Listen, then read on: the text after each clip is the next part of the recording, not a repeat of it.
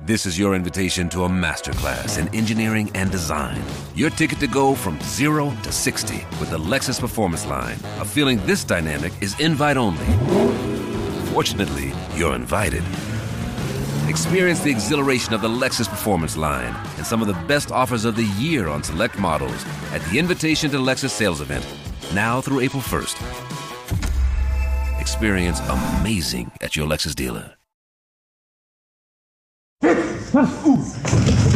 Der Dreierbob ist da mit einer neuen Folge und dafür sind wir unterwegs. Nicht an einem Eiskanal, nicht an einer Skipiste oder Eisbahn. Nein, wir sind in Berlin zu Gast beim Institut für Forschung und Entwicklung für Sportgeräte, kurz FES.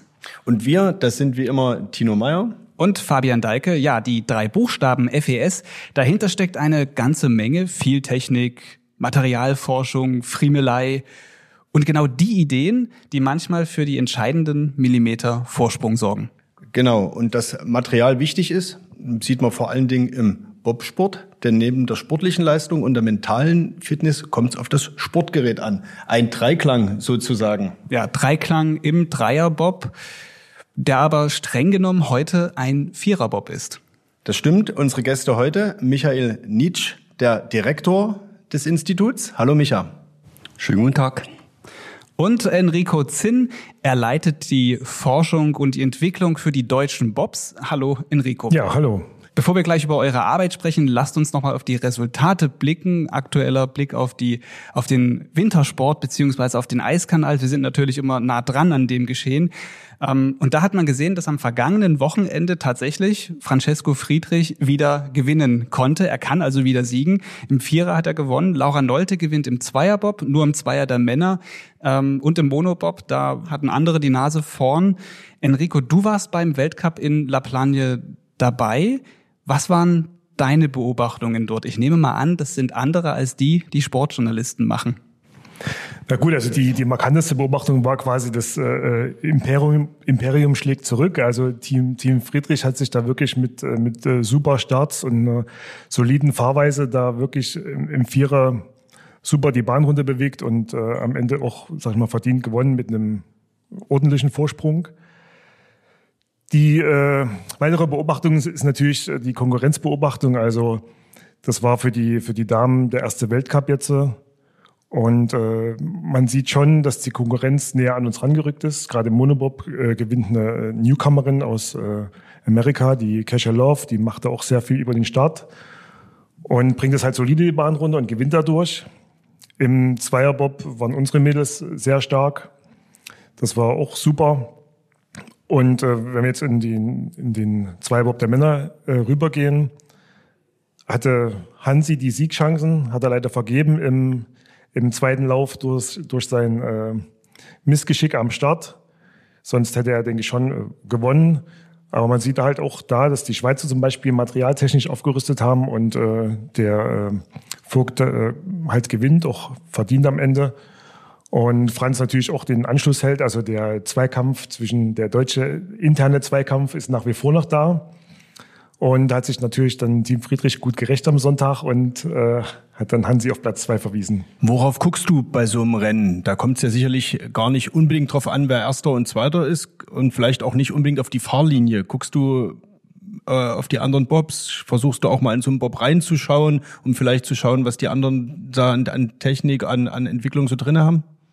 Ja, genau. Also der, der, Arbeitstag ist relativ breit aufgestellt. Es gibt ja vor dem Rennen den Parc Fermé. Das heißt, die Bobs stehen da auf dem Kopf und äh, Kufen müssen nach oben zeigen. werden Kufentemperaturen gemessen. Nicht von uns, sondern von der Jury.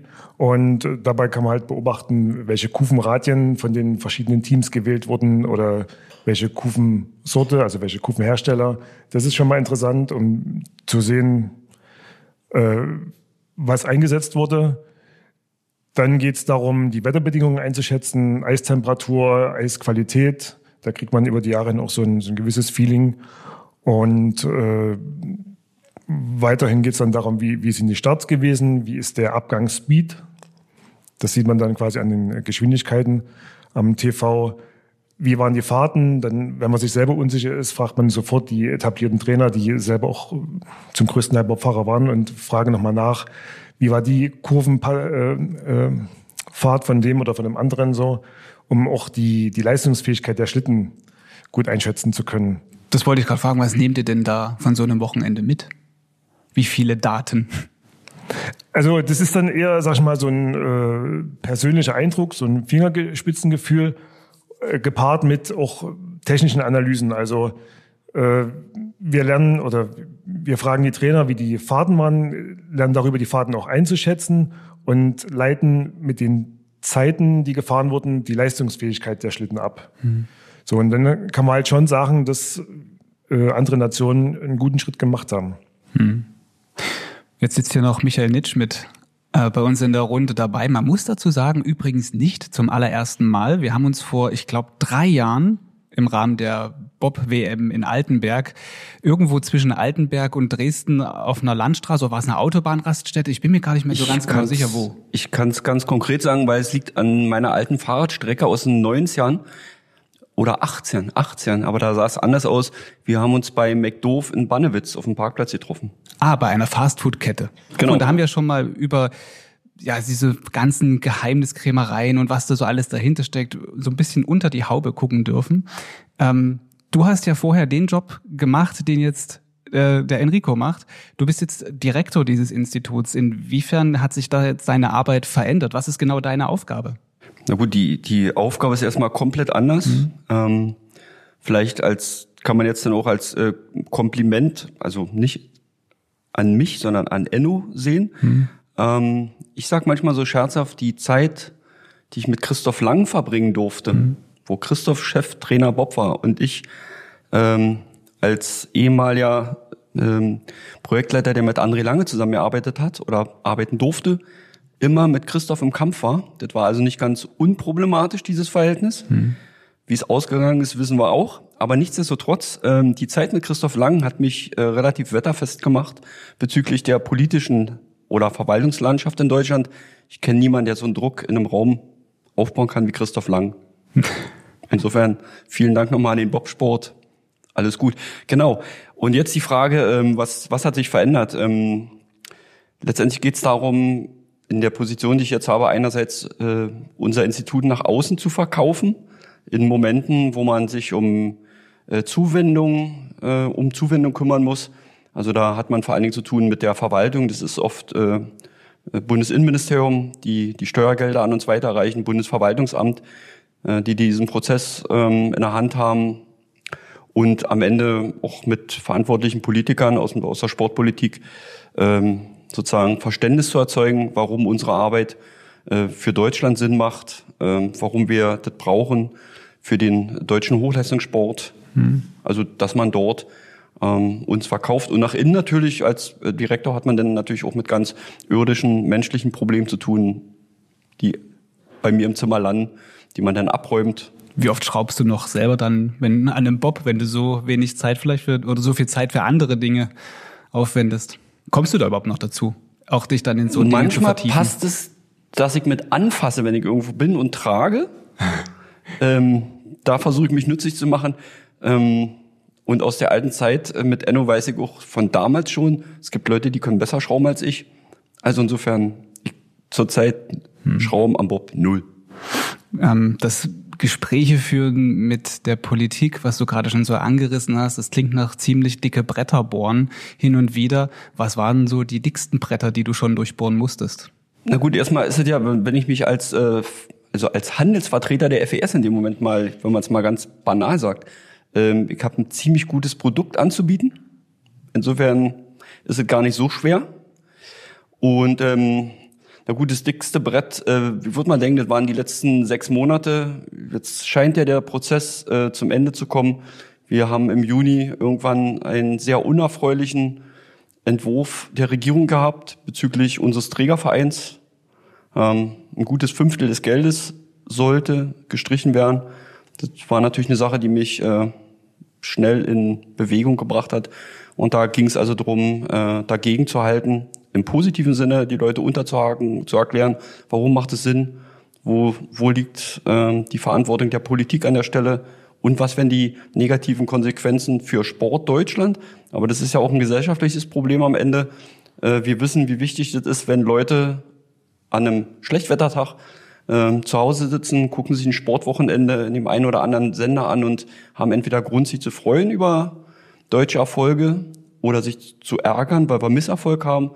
Und ganz persönlich freue ich mich über ein Land, was äh, an einem Wochenende gute Laune bekommt, weil wir dann auch andere negative Entwicklungen im Zaum halten können. Dazu muss man nämlich sagen, FES ist eben nicht nur Bobsport, das ist eine ganze Menge mehr. Kannst du uns das mal äh, kurz nochmal skizzieren, was ihr über den Bobsport hinaus äh, alles macht, in welchen Sportarten ihr tätig seid? Wer Olympische Sommerspiele verfolgt, wird die Bahnräder sehen, wo man dann äh, das Kürzel FES dran äh, lesen kann, aber das ist ja noch längst nicht alles. Genau, also ähm, mir fehlt jetzt an der Stelle der Stichpunktzettel. Ich versuche jetzt mal keine Sportler zu vergessen, damit mich die Projektleiterin oder Projektleiter hier nicht Kiel holen. Ähm, also Zur Not machen wir noch in der Beschreibung eine Liste dieser Podcast-Episode, die du dann vervollständigen darfst. Ah, sehr gut. Ähm, nee, aber nochmal zurück. Du hast gerade Radsport genannt. Äh, da durfte ich mich in den 90er Jahren tummeln, weil da ist immer eine eigentliche Liebe auch. Äh, Bob war ganz schön Arbeit und Job. Ja? Radsport ist da eine andere Kategorie. Also nochmal zurück zum Winter. Äh, da äh, machen wir auch im finanziellen Volumen am meisten. Also der Bobsport, klar, Skeleton, Rodeln, also in der Eisbahn, wo wir unterwegs sind. Dann haben wir äh, Ski Nordisch, insbesondere Skispringen. Äh, wir beschäftigen uns mit Snowboard, Eisschnelllauf. Im Rahmen des Eisschnelllaufs auch ganz kleine Anteile bei, äh, bei Shorttrack. Winter erstmal. Lübeck hatten wir jetzt alle und im Sommer eben Radsport, dann Kanu-Rennsport, Triathlon, Rudern, kleinere Sachen, die jetzt auch wieder ein bisschen größer werden im Schwimmen. Ah, ich habe ganz vergessen, ein kleineres Projekt äh, geht jetzt an den Start im Eiskunstlauf und ähm, Segeln, genau. Also die Liste waren jetzt mindestens, ich habe nicht genau mitgezählt, 15 Punkte locker, äh, die das umfasst hat. Was macht ihr da genau? Sind das immer die Sportgeräte oder ist das noch dann ringsrum Messungen etc. Was macht ihr da genau in diesen Sportarten alles? Also wenn man es, äh, man kann natürlich äh, die Struktur unterschiedlich clustern, aber äh, wenn man es inhaltlich jetzt mal nimmt, äh, sorgen wir einerseits für die Geräte und Trainingsmittel. Dann äh, gibt es umfangreiche Messtechnik, das heißt also unsere Mess- und Informationssysteme, die sind in manchen Sportarten, werden sie nur im Training angewendet. Bei anderen Sportarten dürfen sie auch im Rennen angewendet werden, hängt vom Reglement ab. Manchmal sieht man sie, manchmal eher nicht. Also die Geräte kann man leichter identifizieren als die Messmittel. Und dann ist eben, was Enno berichtete, eben nochmal, was in La Plante stattfindet, wenn er dort vor Ort ist oder auch hier bei uns im Haus, ist die, äh, die Betreuung der Spitzenverbände. Und zwar immer, man muss es nochmal jetzt äh, umfassender sagen, zu vielen dieser Sportarten gehört mittlerweile auch umfangreich der paralympische Bereich. Ja, auch eine ganz wichtige Geschichte. Ähm, das heißt also, man ist ganz dicht am Team, man, man berät, man repariert, man stellt ein. Also ähm, denke, also hier haben schon Bobs, die von den Spezialisten eingestellt wurden, die Halle verlassen. Die haben dann, äh, keine Ahnung, 16 schon später einen Weltcup gewonnen, ohne dass jemand anders nochmal dran war. Also äh, da findet auch eine hohe Qualität bei der Einstellung statt. Und ähm, was fällt uns noch ein? Am Ende sind manchmal auch so ein bisschen äh, bisschen Psychologie, weil es geht natürlich auch immer darum, ein gutes Gefühl den Athletinnen und Athleten zu vermitteln, ähm, dass das, was sie von uns bekommen, Weltklasse ist. Gehört immer dazu, weil der Kopf ist da halt wesentlich. Enno, wen habe ich vergessen? Fällt dir noch was ein? Eigentlich war es das schon sehr perfekt, sehr rund. Vielen Dank, Enrico. Das war ein Lob für den Chef. Das stimmt ja, ne? das hört man auch selten. Die, die, die Erklärung liegt natürlich daran, ähm, er, Enno, wie er so drauf ist, kämpft natürlich nicht über die Lohnerhöhung. Ja, die könnte er ähm, viel leichter äh, sich erklären lassen. Nee, aber er steht ja im Wettbewerb mit den ganzen vorher erwähnten Themen. Und da geht's auch manchmal ein bisschen mit härteren Bandagen und Ellbogen zu. Die Projektleiter wollen die Kohle auf dem Tisch sehen in ihrem Projekt und nicht beim anderen, beim Nachbarn. Das kann manchmal interessant sein. Was vielleicht noch ein Punkt wäre, ist zum Beispiel die Mitarbeit in der Reglementkommission, die wir auch äh, äh, vollführen. Das heißt quasi, jetzt im Bobbereich ist es so, dass alle Hersteller in so einer Reglementkommission, in einer regelbildenden Kommission äh, vertreten sind. Das heißt, äh, es kommen von den Teammanagern oder von den verschiedenen Teams Anregungen, was könnte man besser machen, anders machen. Und äh, die werden dann quasi in der Kom Kommission konkretisiert, in Worte gefasst und per Voting darüber abgestimmt. Und das ist auch ein Teil den wir mit. Da sind wir ja mittendrin im ganz aktuellen Thema. Im Sommer, wenn ich das richtig gehört habe, äh, haben die anderen Nationen beschlossen, wir brauchen mal neue Regeln für den Bobbau, weil, so hat uns das Renny Spieß erzählt, stellte sich so ein bisschen raus, die deutschen Bobs sind offenbar zu erfolgreich und wir müssen mal ein paar Regeln ändern. Und alle Regeländerungen, die beschlossen wurden, zielen am Ende darauf ab, so hat er das durchklingen lassen, oder waren bisher so ein bisschen die Erfolgsgaranten, äh, warum die, die Deutschen, die gelben Bobs in den vergangenen Jahren äh, so erfolgreich waren. Und ihr habt jetzt ordentlich zu tun, ihr müsst die, die Bobs irgendwie neu bauen, sage ich mal als Laie. Wie äh, stellt sich die Situation für dich, für euch jetzt dar? Also René Spieß hat gesagt, die, die Regeländerungen gelten ab der kommenden Saison, also noch nicht diese Saison, aber ihr seid natürlich jetzt schon mittendrin, euch darauf einzustellen, weil man kann ja dann nicht erst im nächsten Sommer damit anfangen. Ja, genau, es ist komplett richtig. Also ich war ja in der Regelkommission, bin ich ja ein Voting-Mitglied und äh, das Ging, war schon ich, 5 zu 1 aus, oder? Es war recht ernüchternd, quasi die Sitzung im Mai. Also ich glaube, sieben Mitglieder, ja, sieben Mitglieder sind wir und es ging immer sechs, sechs gegen eins und ich hatte am Ende auch gar keine Lust mehr, da irgendwie noch die Hand zu heben bei einem Ich bin dagegen, weil es eigentlich offensichtlich war, was da geplant und umgesetzt wird. So, also die meisten Regeln betreffen schon unsere Bobs. Also man guckt sich ja schon unsere Schlitten an und versucht zu vergleichen, äh, was macht FES anders als die Konkurrenz. Und äh, da sind schon, oder sag ich mal, zu 90 Prozent der Regeln sind dann schon gegen unsere Konstruktion ausgegangen. Was wir jetzt machen, wir entwickeln Prototypen. Wir wissen, wie das neue Reglement aussehen wird. Wir entwickeln Prototypen, die dem neuen Reglement entsprechen und platzieren die bei den Teams im Weltcup und versuchen da halt die Leistungsfähigkeit erstmal zu erhalten. Das heißt, äh, nach jetzigem Stand, wenn wir quasi die Regeln jetzt umsetzen müssten, wird man definitiv an Leistungsfähigkeit verlieren, so dass man quasi mit Konstruktionsänderungen jetzt gegenwirken und äh, das, sag ich mal, wöchentlich überprüfen, wie unser Stand ist. Ähm, da würde ich vielleicht noch mal ein bisschen ähm, Öl ins Feuer kippen und zwar, ähm, wovon Enno gerade berichtet hatte, ähm, diese Tätigkeit durfte ich auch mal 25 Jahre lang ausüben in der Materialkommission. Und äh, damals, im Gegensatz zu heute, war es damals so, dass also wirklich ernsthaft von den äh, Mitgliedern unterschiedlicher Nationen objektiv vorhandene ganz andere Probleme erklärt wurden. Also zum Beispiel, es gab leistungsfähige Varianten der FES, die hat man äh, sogar mit äh, sehenden Auges auch akzeptiert. Die waren innerhalb der Regeln und die anderen Mitglieder haben gesagt, okay, das könnt ihr benutzen bis dann und dann. Und dann gab es einen Stichtag, wo das rausgenommen wurde. Und da war aber denn, und zwar, es war wirklich so die klare Begründung, da werden Technologien eingesetzt, die haben andere Länder nicht zur Verfügung. Deswegen, lieber Micha, nehmen wir mal an der Stelle für die Deutschen die Gestaltung der Langträger, so wie ihr sie jetzt habt, innerhalb der Regeln, nehmen wir raus und verändern die Regel. Oder äh, man hat drüber nachgedacht, äh, wie muss eine neue Regel aussehen, damit niemand ausgeschlossen wird und ein anderes Ziel erreicht wird, Sicherheit oder so. Und äh, bei meiner letzten Materialkommissionssitzung war es genau wie Enno jetzt schildert. Es wurde nach dezidierten technischen Eigenschaften gesucht, die nur deutsche Bobs haben. Und dann habe ich zu meinen Kollegen, mit denen sich heute Enno rumschlagen darf, gesagt, Jungs, macht's mal jetzt nicht so kompliziert. Sagt einfach, wir machen hier nicht Sicherheit, oder wir wollen Geld sparen oder oder, sondern wir suchen hier eigentlich Punkte, die nur deutsche Bobs bremsen.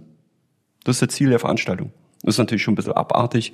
Das Motiv ist erkennbar, also es würde mir dann auch keinen Spaß machen, ähm, gegen diese Bobs Rennen fahren zu müssen, aber äh, die, die Herangehensweise ist schon, sagen wir mal vorsichtig, ärgerlich. Renny Spieß hat das für sich ein bisschen umgekehrt. Er hat gesagt, genau aus dem Punkt, also er ärgert sich da natürlich auch drüber, aber aus genau dem Punkt äh, speist sich ein großer Teil seiner Motivation, jetzt zu sagen, okay, Jetzt zeigen wir es euch aber allen trotzdem, äh, dass wir wieder die leistungsfähigsten Bobs äh, in die Bahn bringen und dass wir am Ende auch wieder äh, vorne sind, ob unsere Bobs nur gelb sind oder vielleicht ab der kommenden Saison auch eine andere Farbe haben. Aber wir wollen die schnellsten sein. Ja, was heißt das aber jetzt für dich, Enno? Neuen Bob baut, der baut sich ja nicht einfach so. Und vielleicht kannst du uns mal, ihr habt gesagt, es sind einzelne Punkte angesprochen worden. Bob bauen ist eine große äh, äh, Geheimnissache auch. Aber was sind ein konkretes Beispiel, wo man sagt, das war ein Punkt, das, der muss jetzt verändert werden? Ist da was weiß ich? Ist die Rahmenaufhängung, ist die anders oder darf jetzt eine Gummimuffe nicht mehr eingesetzt werden, dass man, dass sich man sich als Laie mal vorstellen kann, was sich da so unter einer Haube an Geheimnissen oder Veränderungen überhaupt, was da überhaupt möglich ist? Naja, also das, das ganze Reglement, das umfasst äh, 80 Seiten und äh, das ist schon eine Vielzahl von, von Punkten und äh, die man da beeinträchtigt, also umfassen kann. Und äh, ein konkreter Punkt, weil es kann ja eigentlich auch jeder das Reglement lesen und für sich interpretieren, äh, müssen wir im Prinzip Anschlussstellen vom Fahrwerk zur Verkleidung. Die Anzahl dieser Stellen ist jetzt reguliert. So im, im Zweier hatten wir bis je nach Modell bis zu zehn Verbindungspunkte und die werden jetzt auf vier Punkte reduziert. So, das ist äh, ganz einfacher Fakt. Also klingt jetzt erstmal trivial, dann macht das doch, dann schraubt halt einfach, verschraubt die Verkleidung an weniger Punkten. Aber die Quintessenz, die daraus folgt, ist ja quasi eine Leistungsfähigkeitsabnahme. So, und jetzt muss ich halt äh, hergehen und gucken, warum ist das so und wie gestalte ich dann äh, die Komponenten zueinander so, dass ich trotzdem eine hohe Leistungsfähigkeit habe. Wie werden dann im Wettkampf genau solche Details überprüft? Genau, also das war auch noch ein wichtiger Punkt, äh, warum wir auch vor Ort sind. Wir führen dann äh, die Bobs zur Wettkampfkontrolle. Das heißt, äh, meist werden die ersten drei Schlitten, also die erst drei, ersten drei Platzierten, äh, werden einer Kontrolle unterzogen. Direkt nach dem Rennen werden die von der Jury abgefahren und in der Garage und dort äh, sind dann zwei Kontrolleure und äh, lassen sich verschiedene Details zeigen, Stichpunkt, stichprobenartig. So man kann die 80 Reglementseiten nicht äh, äh, komplett durcharbeiten, aber äh, Schwerpunktkontrollen werden da gemacht. Hm. Und äh, der wird halt auch so ein Punkt dann kontrolliert. Hm. Jetzt hat Michael angesprochen, das, was du gesagt hast, jetzt wird halt immer nach einer Stelle gesucht, wo die deutschen Bobs besser sind, die dann an der Stelle zu bremsen. Da drängt sich auf die Frage auf, wie machen das denn andere Länder, die Entwicklung ihrer Sportgeräte? Gibt es da auch solche Stellen, solche Institute, wie es das hier in Deutschland eben mit der FES gibt? warum läuft das da vielleicht anders und wie läuft das da? Könnt ihr das mal erklären? Ja gut, generell kann man sagen, ähm, andere Länder haben auch ähm, andere Institute, andere Firmen hm. ähm, mit, mit tollen auch Entwicklungsergebnissen. Also wir sind äh, auch Fans von anderen Sportgeräten. Es gibt immer wieder Fahrräder, wo du davor stehst und denkst, schon cool. Ja, also es ist nicht nur, also wir finden generell FS natürlich wahrscheinlich am besten, aber ähm, nee, was besonders ist, ist die, ist die, ist die Länge der, dieser Entwicklungszeit, die hier bei uns im Haus als Tradition vorhanden ist. Also Tradition heißt in dem Fall nicht also äh, irgendeine Tracht, sondern mhm. Wissen. Erfahrung ja, einfach. Erfa mhm. Erfahrung und richtiges Wissen. Mhm. Ja.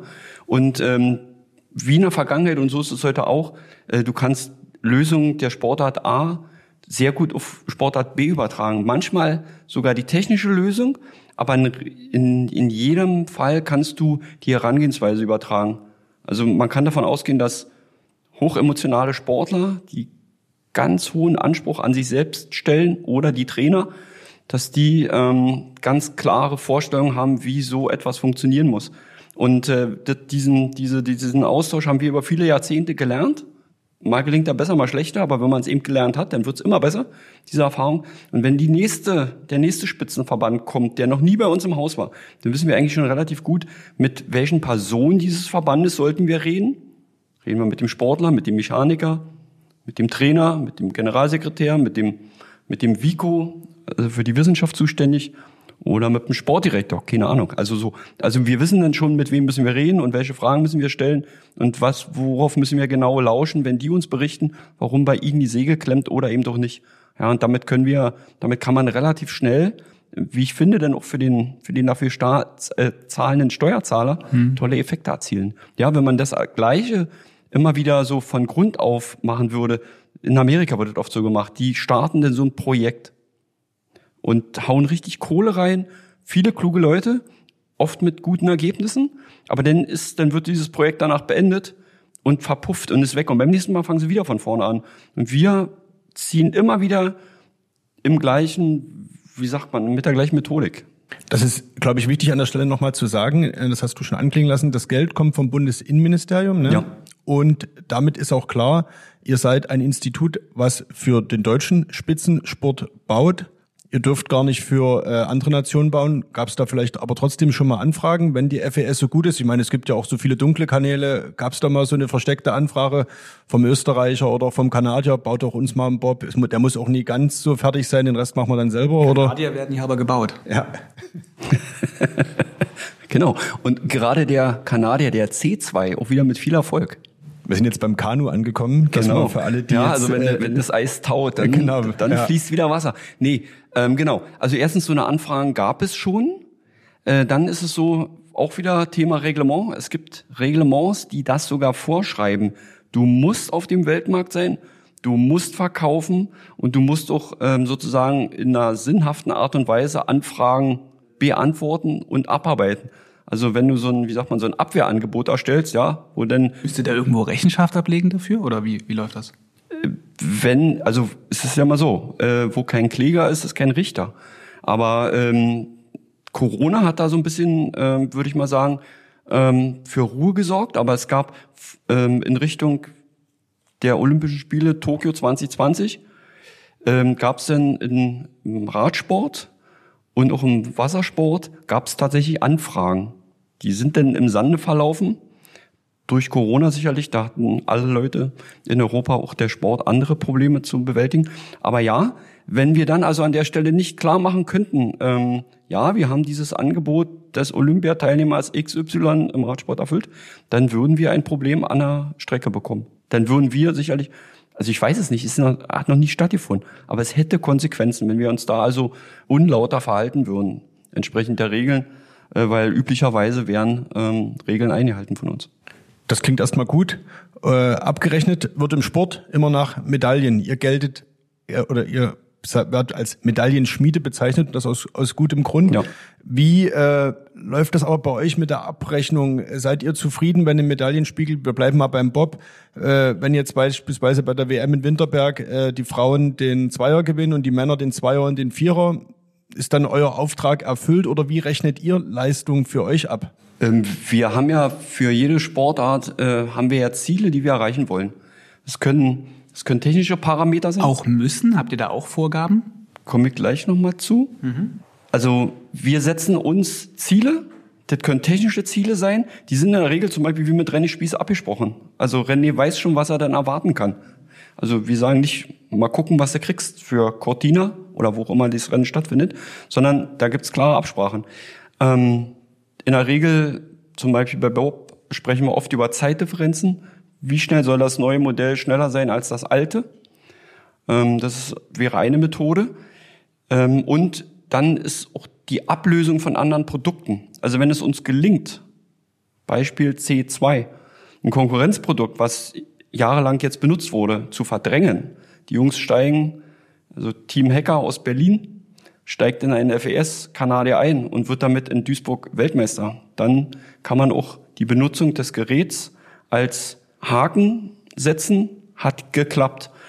Dann wird wiederum so, deswegen sagte ich, ähm, ohne, ohne Analyse eines Bobrenns weiß man gar nicht, was bedeutet es eigentlich für uns. Also was bedeutet ein Sieg für uns oder was bedeutet ein fünfter Platz für uns, muss man analysieren. Das heißt, wenn man sieht, das Ergebnis gab keine Medaille, aber die Analyse zeigt, und da fragen wir auch bei Trainern nach, da, wie sagt man, da streuen wir uns nicht, also da loben wir uns nicht selbst, sondern da kommt auch ein Input von außen. Ähm, wenn wir also für uns selbst und mit den Trainern gemeinsam nachweisen können, die Geräte laufen, wäre es auch da wieder Ziel erreicht. Also das reine Medaillenzählen muss stattfinden, weil darum geht's. Also jeder, der da beim Hochleistungssport irgendwie andere Komponenten ins Feld führt, ist Quatsch mit Soße. Sport hat viele, äh, auch soziale Aspekte, der Hochleistungssport nicht. Medaillen. So.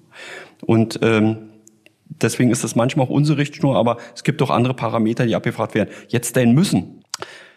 Es ist so, die Geschichte, die hier bei uns fördertechnisch stattfindet, ist relativ, ist, nee, ist nicht relativ, die ist nachhaltig. Und die ist deswegen auch nachhaltig, weil wir sozusagen bei keinem Urteil weder positiv noch negativ drehen wir oder die Zuwendungsgeber durch. Sondern wir wissen, wenn wir alle miteinander die Nerven behalten, ordentlich unsere Arbeit machen, können wir auch Siege wiederholen oder können aus Niederlagen Siege machen. Wenn jedes Mal entweder eine Gelddusche über uns aufgehen würde, wäre der falsche Weg. Und wenn man nach so Ergebnissen wie Sochi gesagt hätte, ja, die da in schöne Weide, die haben es eben nicht im Griff. Ja, wir bauen keine Bobs mehr in Deutschland. Dann hätten wir Peking nie erlebt. So, und deswegen dieses, dieses gleichmäßige, nachhaltige äh, zu, Zuführen von Geld an der Stelle zu Leuten, die wie ich sagte, immer wieder nach einem ähnlichen Vorgehen arbeiten, äh, sicher eine, sehr nachhaltig diese Erfolge, die wir da sehen wollen als Sportnation. Enrico, wie ist das? Micha hat angesprochen, mit dem Bundestrainer wird dann vereinbart, es wird ein neuer Bob gebaut, der soll so und so viel schneller werden. Ihr habt ja aber gerade schon den Bob am Start, wo, wo ich meine, das ist doch schon so der ziemlich beste, den ihr gebaut habt. Also man baut ja nicht den zweitbesten, um vier Jahre später den besten zu bauen, sondern man versucht ja immer das allerbeste rauszuholen. Wie kommt ihr immer wieder zu neuen Ideen? Und irgendwann muss es doch den perfekten Bob auch mal geben, bis dann die Materialkommission wieder sagt, wir, wir verändern noch mal fünf Komponenten. Also der Eigenantrieb ist sehr stark bei uns, dadurch, dass wir auch äh, immer am Team dran sind und auch das live miterleben und die Emotionen miterleben und äh, da braucht der Bundestrainer gar nicht so viel dazu sagen. Also, und wir, also eigentlich ist es so, wenn man quasi einen Bob gebaut hat, hat man schon wieder die nächsten Ideen, was man verbessern könnte. Das kommt einfach, das liegt so in der Natur der Dinge. Und was man auch sagen muss, dass man den Bob nur Step by Step entwickelt. Also immer wieder kleine Schritte, kleine Veränderungen am Gerät durchführen, weil zu viel Veränderungen, zu viel Variablen machen das System chaotisch und man kann nicht einschätzen, was die konstruktive Veränderung dann gebracht hat. Also man muss halt lernen, eine Einzelbewertung durchzuführen und aufgrund der vielen kleinen Teilergebnisse kriegt man dann eine, eine hohe Leistungsfähigkeit. Also man kann jetzt gar nicht so sagen, äh, in zweieinhalb Jahren sind Olympische Spiele 2026 in Italien, ihr fangt jetzt an, einen Bob zu bauen, das dauert ein halbes Jahr, dann ist er fertig, sondern das ist ein permanenter Prozess?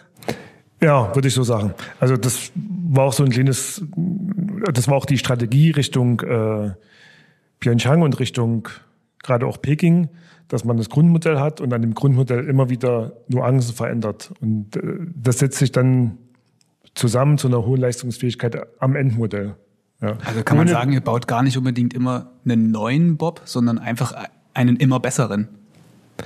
Also im Grunde schon eine neue Konstruktion. Also wir stellen, also wir wiederholen ein bestehendes Gerät und an dem bestehenden Gerät wird aber eine Komponente geändert. Also sage ich mir jetzt mal Fahrwerk hinten oder Fahrwerk vorn. Ähm, würde ich aber trotzdem noch mal ergänzen wollen. Enno ist jetzt auf dem richtigen Weg, wenn es um Prototypen geht, die Weiterentwicklung. Es gibt aber dann einen Punkt, wo wir mit dem Verband uns hinsetzen, kurz einen Strich ziehen, welche Bobs funktionieren und dann wird vereinbart, unter Berücksichtigung natürlich der vorhandenen Mittel, ähm, wie groß ist die sogenannte Olympiaserie. Und da schieben wir praktisch ähm, eine bestimmte Anzahl X aus der Garage in Richtung oder umgekehrt von uns in die Richtung der Garage des BSD. Und das sind die Geräte, die dann zu den Olympischen Spielen fahren. Und die sind neu.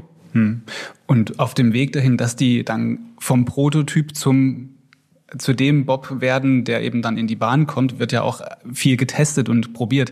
Jetzt sind wir hier in Berlin. Ich gucke mich gerade mal so um. Eine, eine Bobbahn sehe ich ja hier nicht. Wo testet ihr und wie testet ihr? Und gibt es vielleicht auch dann in euren Hallen Apparaturen, Anlagen, wo, wo sowas simuliert wird? Ja, genau. Also wir versuchen natürlich die Bobbahn immer ins, in, ins Büro zu holen. Gerade weil man im Sommer halt äh, nichts testen kann, versuchen wir physikalische Modelle zu entwickeln, mit denen es uns gelingt, halt eine Bobfahrt nachzuempfinden. Das einfachste Beispiel ist zum Beispiel die Aerodynamik, also die Gestaltung der äußeren Verkleidung. Und äh, da gibt es Simulationsprogramme, mit der man quasi die Windschnittigkeit dieser Verkleidung bestimmen kann. So, und dann entwickeln wir äh, eine neue Form und können halt auch sofort an unserem Rechner überprüfen, ob die neue Form auch tatsächlich aerodynamisch günstiger ist. Das ist so ein Beispiel. Wir haben natürlich auch ein Labor, mit dem man mit Hydraulikpressen Steifigkeiten überprüfen kann. Also diese ganzen Drücke, die so in der Bahn sind, wenn ihr durch eine Kurve, diese G-Kräfte und so weiter, simuliert ihr sowas auch dann schon hier oder ist dann, wie sich das alles so dann auf das, auf das Fahrgefühl auch auswirkt? Wie, wie funktioniert das? Also es muss ja dann irgendwann übergehen von, ich bin der Techniker zu, da ist der Pilot, der das Ding dann lenken muss. Ja, genau, das funktioniert auch. Also das ist dann quasi die, die nächste Stufe, das nennt sich Strukturanalyse, dass man halt sagt, okay, die, das Fahrwerksteil, die Achse oder so, die hat mit der Wandstärke so eine, eine gewisse Durchbiegung und wenn ich jetzt die Wandstärke verändere oder die Form von dem Bauteil verändere, kann ich eine andere Durchbiegung, also eine andere Federung erreichen. Und das machen wir auch äh, rechnergesteuert. Wie viel Mitspracherecht oder inwieweit bringen sich äh, Sportler oder auch Trainer ein? Ich meine, ihr habt das gesagt, gerade im Bobsport sind die Trainer ganz oft äh, selbst äh, sehr gute Piloten gewesen. Wir haben jetzt in Deutschland auch äh, gute Piloten. Francesco Friedrich gilt als Athlet, auch ein Stück weit als Jahrhunderttalent. Hat er einen Anteil an der Materialentwicklung? Ich weiß ja, dass der ganz viel selber tüftelt und ganz äh, konkrete Vorstellungen auch hat. Wie weit ist das beim Material auch so?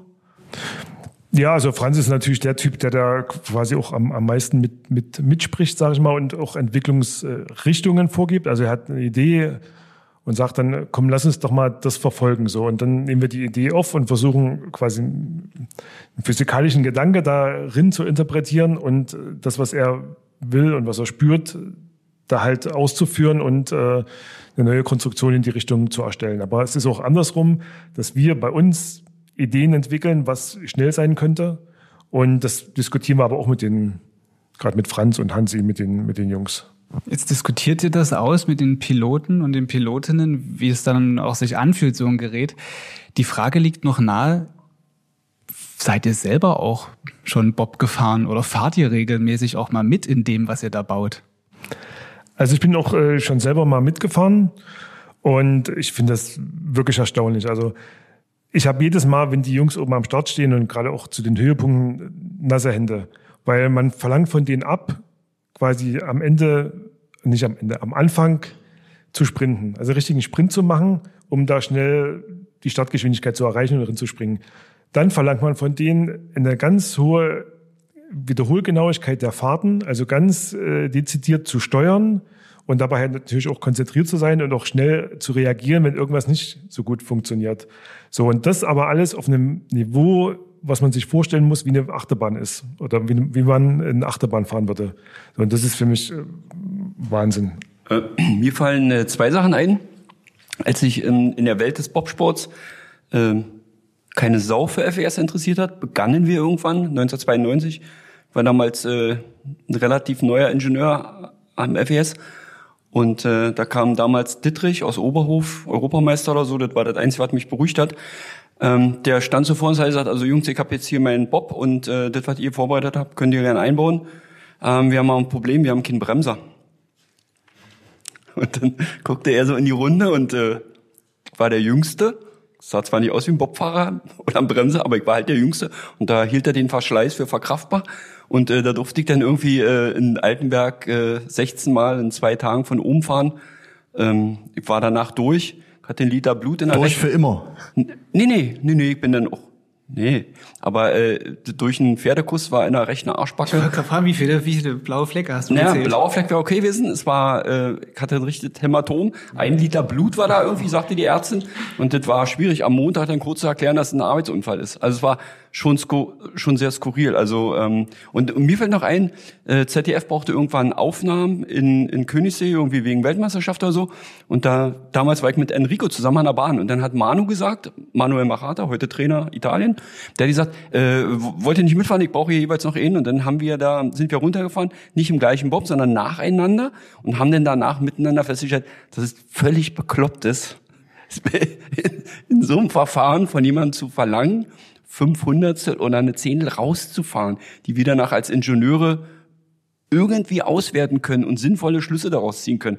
Also kann man nur einfach einen Hut ziehen, aber es sind eben Rennsportler, die haben auch andere Sensorik als wir. Also ist klar, wie bei uns ist das Nervensystem schon wahrscheinlich komplett überfordert, wenn man da runterfährt. Aber also da schließt sich wieder der Kreis zum, zum Eingang, was wir gesagt haben. Ihr sorgt halt dann auch für die, mit der Technik, die ihr bereitstellt, für die Millimeter eben, die es dann ausmachen. Ne? Na, na, absolut. Und übrigens, apropos Bobfahren, wir, wir hatten noch mal den, äh, den wilden Plan, ähm, weil mal einen Namen eines äh, Gegners zu nennen, Hans Wallner, war auch irgendwann mal Bobfahrer und da haben wir auch so festgestellt, das ist doch totaler Käse. Der kann seine eigenen Bobs fahren und äh, wir müssen, wir können es nicht. Wir müssen immer andere fragen. Und da haben wir mal in, in Winterberg damals angefangen, von der Kurve neuen Bob zu fahren. Ähm, leider nicht so oft genug, dass irgendwas Sinnvolles bei rausgekommen ist, aber das hat einfach mal Spaß gemacht, für uns das mal selber zu machen. War aber eben wie, also der Bob, also wir sind nicht mit dem Bob gefahren, sondern der Bob ist mit uns gefahren. Wie ist, äh, du hast den Namen Wallner genannt, wie ist die Konkurrenzsituation mit anderen Anbietern. Enrico hat erzählt, ne, den Park Fermé gibt's, da stehen alle Bobs. Das ist ja auch ein großes Spionagefeld. Ne? Da brauchen wir ja nicht drum rumreden, ist viel Geheimniskrämerei und man versucht ja aber auch maximal an Erkenntnissen aus so einem Wochenende rauszugehen. Wie versteht ihr euch untereinander und, und was kann man Tatsache auch abgucken, wenn da so ein Bob steht? Na gut, erstmal ist es so wie im ganz normalen Leben. Es gibt äh, Leute, die sind sympathisch, die sind unsympathisch. Erstmal in der. Ich hoffe, wir haben einen guten Eindruck gemacht bis jetzt. Na, wir kommen mit unserer Frage noch. Mit unserer Frage noch. Ja. Genau, und ähm, äh, so geht's erstmal los. Und äh, grundsätzlich, um es mal ganz nochmal anders zu sagen, wir wollen noch keine Deppen schlagen. Also wir mögen ja gute Konkurrenz. Also Bob Cunio, der seinerzeit den Night Train für, für Holcom äh, in der Verantwortung hatte, mit dem war ich auch lange Jahre in der Materialkommission zusammen. Das ist der, der äh, André Lange 2010 in Vancouver geschlagen hat, im Vierer, ja, ne? Ja, genau. Und da, da schätzt man sich, in dem Fall mag ich den Konstrukteur auch, weil ähm, man hat einen tollen Austausch, auch über das Thema Bob, natürlich nicht über die Gestaltung des Langträgers im Einzelnen, wird man sich nicht sagen. Wir hatten manchmal so Themen, wo dann Bob sagte, Michael, I will not tell you. Okay, und dann haben wir halt mit einem anderen Thema weitergemacht. So, und äh, wenn ich zurückdenke im Radsport, kann ich mich erinnern, ähm, als Jan Ulrich unser Fahrrad benutzte, äh, bei der Tour de France 98 und danach eine Fahrradmesse war und ich auf äh, Fausto Pinarello getroffen bin, äh, der seinerzeit nicht geschafft hat, äh, Telekom ordentliches Fahrrad hinzustellen, im Gegensatz zu den Fahrrädern heute. Die sind wieder ziemlich cool von Pinarello, um mal wieder auf andere zurückzukommen. Der war damals ziemlich fest, also der mochte die FES so gar nicht. Also insofern, ja. Und, äh, reden, reden wir oft auch, dass Trainer, gute deutsche Trainer, sehr gut ausgebildete im Ausland trainieren. Gibt's unter den Technikern, unter euch Ingenieuren, gibt's da auch so einen so einen Markt? Micha, denkst du darüber nach, vielleicht auch einen guten lettischen Ingenieur oder einen guten amerikanischen Ingenieur zur FES zu holen? Würde das funktionieren? Ähm, also mich würde jetzt erstmal als Direktor der, der umgekehrte Fall würde mich bewegen. Da gucken wir mal zu Enrico. Ja, naja, Der guckt guck mal, äh, weg. äh, wenn du wenn du das mal so ein bisschen klappern hörst, das ist eben seine Fußfessel. Ja. so, also genau. Ähm, und wenn man einfach auch mal zurückblickt auf die, wir könnten Harald Schale fragen, ähm, mein Vorgänger, der würde äh, sicherlich Beiträge haben, was in der Wendezeit passiert ist. Da gab es sicherlich mal den einen oder anderen, der wegging. Ähm, ich kann nur einfach sagen, äh, kann mich nicht erinnern, dass wir wesentliche Fachleute verloren haben und schon gar nicht an die direkte Konkurrenz, weil dann ist natürlich, dann ist richtig was los äh, in der Sportart. Also wenn einer von hier in die Wirtschaft geht, um dann ein Auto zu bauen, ja okay, ärgerlich, aber das Problem wäre dann nur halb. Aber wenn der zur direkten Konkurrenz geht, dann wäre richtig was los. Also insofern, diesen Markt gibt es, den kann man ja auch beobachten bei anderen. Also Hans Wallner, der ist, der ist mal bei, den- bei, bei den Russen unterwegs, dann ist er wieder bei den Österreichern oder so. So ist es eben, aber äh, wir müssen uns hier bemühen, also und dazu gehört doch, also da, ja, denke ich, äh, unternehmen wir auch große Anstrengungen, dass wir hier auch eine Arbeitsatmosphäre haben, dass die Leute Bock haben, hier zu bleiben, ja, und dass man sich in einem Team versteht. Also jeder, der in einer, in einer Sportart zu jubelt, weiß ja, was dazu gehört, Teil eines Teams zu sein und man ist Fan und man fiebert für die Truppe mit und äh, diese Gefühl, also Team zu sein, so dass man also auch ein Verantwortungsbewusstsein hat, ähm, den Job, den man hier hat, auch zu erhalten, hier zu bleiben, Spaß zu haben und dann auch diese Gefühle genau an die Sportler weiterzugeben. Das gehört eben auch dazu, weil wir wollen eben nicht, dass unsere Leute Teil dieses internationalen Marktes sind. Und das ist dann auch, weil die dicken Bretter, das ist ein Punkt, den kann man auch Verwaltung und Politik an der Stelle auch relativ gut erklären. Wenn hier Fragen sind, wie gestaltet sich das demnächst in den nächsten Jahren? Und da gibt's Fragezeichen. Da muss man von jungen, klugen Menschen auch rechnen, dass die irgendwann sagen, ja, also okay, finde ich toll, FES, aber ich würde mir jetzt gern was anderes suchen, wo ich sicherer bin und mehr verdiene. Und deswegen ist unsere Aufgabe, dagegen zu halten. Du hast gerade diesen Teamgedanken angesprochen. Ich glaube, das ist der Zeitpunkt, wo wir mit unserer Frage um die Ecke kommen sollten. Ja, wir sind ja auf der Suche. Also erstmal sind wir ja Theoretiker, das haben wir immer wieder herausgestellt, Fabian. Und wenn wir schon bei euch sind, dachten wir, jetzt es wäre der Zeitpunkt. Wir haben uns im vergangenen Jahr beim Anschub äh, in Riesa probiert, an der Anschubstrecke. Uns fehlt es noch ein bisschen an einem Gerät. Habt ihr denn Kapazitäten, auch für uns in Dreierbob zu bauen? Idealerweise merken wir heute, wir bräuchten einen mit Klappsitz, weil manchmal sind wir doch zu viert. Gibt es eine Möglichkeit im Dreierbob irgendwo mit, mit, so einer, mit so einem Notsitz? Also bevor Enno noch was zur äh, technischen Ausgestaltung sagt, äh, würde ich erstmal ganz grundsätzlich sagen, äh, das FES hat einen wirtschaftlichen Geschäftsbetrieb. Insofern, äh, wenn ihr uns rechtzeitig vor der Wann ist die, wann wäre die nächste Möglichkeit? Im Moment sind die Projekte alle durchgeplant. Also für die WM jetzt in Winterberg müsst, wär, sind wir jetzt zu spät dran. Naja, das, äh, ich gebe mal jetzt zu Enno, der kann jetzt was dazu sagen. Also wenn ich euch so angucke und auch die Statur so angucke, würde ich sagen, äh, da brauchen wir gar nicht so viel an dem Zweier zu modifizieren. Ich glaube, da kriegen wir locker unter. Also wir machen einfach die Bremse raus, weil gebremst werden muss dann nicht, so schnell kann er gar nicht sein. Und Laien schieben auch nicht so schnell. Genau, also ich glaube Richtung Winterberg als Spurläufer würde ich euch anmelden, oder? Soll ich René fragen? Wenn wir das, wenn du das mitnehmen könntest zum nächsten Weltcup, da wären wir sehr verbunden. Wir würden dann auch nochmal in uns gehen, Fabian, oder? Also Hauptsache, wir haben dann diesen, diesen, diesen Schlitten irgendwann dastehen. Also darum geht's, deshalb machen wir alles mit. Sehr gut. Ja, da haben wir auch diesen Punkt noch abgehakt. Tino, ich finde, das ist auch ein guter Punkt. Das Finanzielle, Micha hat ja das Finanzielle angesprochen, das müsste da vielleicht mal uns noch mit auf den, mitgeben, äh, auf den Weg geben, wirtschaftlicher Geschäftsbetrieb. Mit welcher Summe müssten wir rechnen oder könnten wir den, den, den Zweier, wo wir alle zu dritt oder zu viert reinpassen, auch leihweise für die WM in Winterberg erwerben? Na, ich denke, mit den Beziehungen, die wir äh, zum, zum Verband haben, ließe sich was machen. Und ich glaube, wenn wir nochmal hier bei uns in der Werkstatt nochmal ein bisschen aufräumen, da schrauben wir ihn zusammen. Was natürlich super wäre, wenn, wenn sie die äh, Versicherung des Gerätes für die Fahrten entsprechend selber übernehmen würden. Das würden wir machen. Also wir würden ja da wollen ja da auch entgegenkommen. Aber äh, Spaß beiseite in dem Punkt könnt ihr noch mal ein Preisschild an so einen Bob dran machen, weil das ist ja auch so eine viel viel diskutierte Frage. Ich habe mal gehört in, in Zweier 60 bis 80.000, in Vierer 120.000 gelten die Preise noch? Ähm, da antworten wir immer ganz diplomatisch und würden sagen, ein käuflich erwerbli erwerbbarer Zweier wird wahrscheinlich um die 80 kosten, äh, der Vierer vielleicht 115. Ansonsten könnte dir im Nachgang unseres Gesprächs nochmal vom Hans Wallner die Telefonnummer geben und dann fragst du einfach Hans. Der freut sich gegebenenfalls auch über seinen Anruf, obwohl ich nicht weiß, der verbringt auch viel Zeit beim Fischen, ob er Zeit für dich hätte.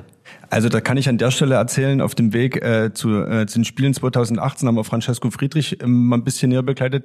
Da waren wir auch mal beim Hannes Wallner, der hat uns sogar zum Grillen eingeladen, Genau. stand aber mit dem Gewehr hinter der Tür. Das war die Begrüßung. Hallo Jungs, kommt rein und hatte aber das Gewehr parat.